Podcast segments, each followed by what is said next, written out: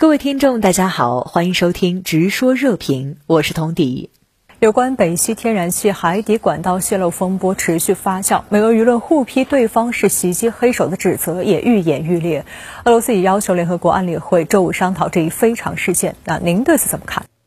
好的，主持人，目前呢，我们还没有看到有关安理会对北溪管道事件进行商讨的确切消息，而且呢，现在相关方展开的调查呢，尚处在初始阶段，尤其呢，对海底管道泄漏现场的实地勘查尚没有展开。那么，在至今并没有调查突破，而且缺少实锤证据的前提下，即使安理会展开会商，那么恐怕也难以得出实质性的结论。那么，更何况北京时间周五晚间还有最新的突发事态：俄罗斯在克里姆林宫举行正式签约仪式，确认兼并俄罗斯在乌克兰实控的四个州。那么，这无疑是欧冲突进入第八个月的又一个重大事态。如果安理会此时会商，势必呢会引发成员之间激烈而且更加紧迫的博弈与争论。但是呢，这并不意味着北溪天然气管道泄漏事态的严重性被低估。我个人甚至认为，那么较之领土兼并，北溪管道事件它的冲击和危害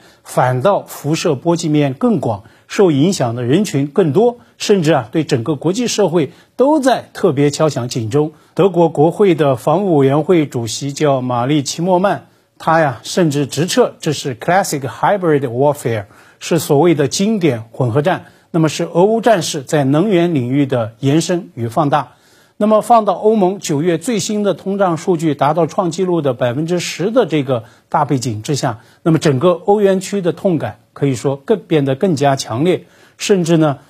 欧洲第一大经济体德国那更是关乎到能源安全乃至整个整个产业安全的一个生死考验，已经有产业人士在悲观预言。伴随能源危机导致的电力价格的飙升，制造业的外移，那么整个欧洲的工业基础现在都在被摇撼，欧洲工业将会遭遇长期而且是不可逆的损失。那么这些都可以理解为经典混合战的战争代价，而这个代价它是所有人，尤其是欧洲大陆来共同承受的。西班牙能源大臣指责北溪管道事件是俄方刻意挑衅的结果，美媒更指责俄方在打响所谓全面能源战。那您对此怎么分析？西班牙能源大臣他的刻意挑衅说，与其说是实锤的指控，倒不如说是这位女大臣面对油气价格飞涨的一种情绪宣泄。俄罗斯总统发言人佩斯科夫就特别回呛说，指责俄罗斯幕后实习自家油气管的这个说法愚蠢至极。美国媒体指责俄罗斯以所谓自残放大招的方式来撬动能源杠杆，但是既然它是杠杆，不是应该时时攥在手中才称其为杠杆吗？为何要一炸了之呢？而且是代价如此之高的一炸了之。目前啊，已知北溪管道累计发生了四处大规模的泄漏，管道内的残留天然气也已经快要泄漏殆尽了。那么随着海水的漫灌，工程专家的。悲观预测是北溪一号可能会报废，那么北溪二号有望修复重启。当然了，此前美国的强力干涉，加上后来俄乌冲突的爆发，二号啊它就从来没有使用过。那么北溪一号管道其实是两条并行的海底输气管。那么在俄乌冲突爆发前的十年呢，俄罗斯对欧洲的油气出口每年可以挣到一千两百亿美元，那这其中的大头是由北溪一号管道挣来的。那么俄方果真愿意如此自残，账是这么算的吗？芬兰总统尼尼斯托昨天接受《赫尔辛基日报》采访时啊，就说油气管道事件呢，至今迷雾重重，短时间之内很难做出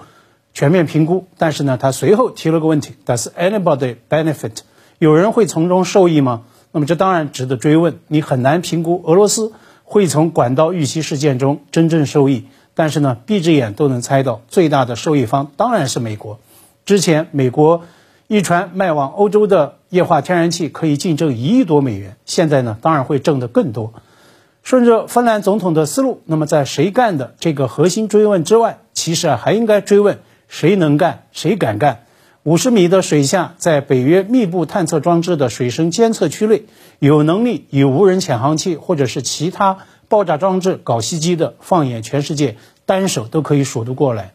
纽约时报昨天的标题啊，用了一个问号，Was it Russia？是俄罗斯干的吗？但是呢，到了美国时代周刊那里，问号在标题中直接就被拉直了。Russia blows up gas pipelines，俄罗斯自炸输气管。美刊就说这是俄方在全面宣称宣战，他业已输掉的能源战。但是呢，在我看来，这更像是美国媒体在集体打响对俄罗斯的舆论战。那么，北溪管道事件对外部世界又带来了哪些警示呢？这是值得探究的一个紧迫追问，也关系到我们每个人的切身利益。那么，如果所谓的经典混合战是以这样一种残酷逻辑、厚黑手段上演的话，那么当然就有理由追问：这一次是海底输气管道遭到破坏，那么下一次一旦战事打响，海底光缆会不会也也遭殃呢？那可是关乎网络安全与通信安全的命门啊！水下的危险一幕有没有可能也会在空中乃至太空上演呢？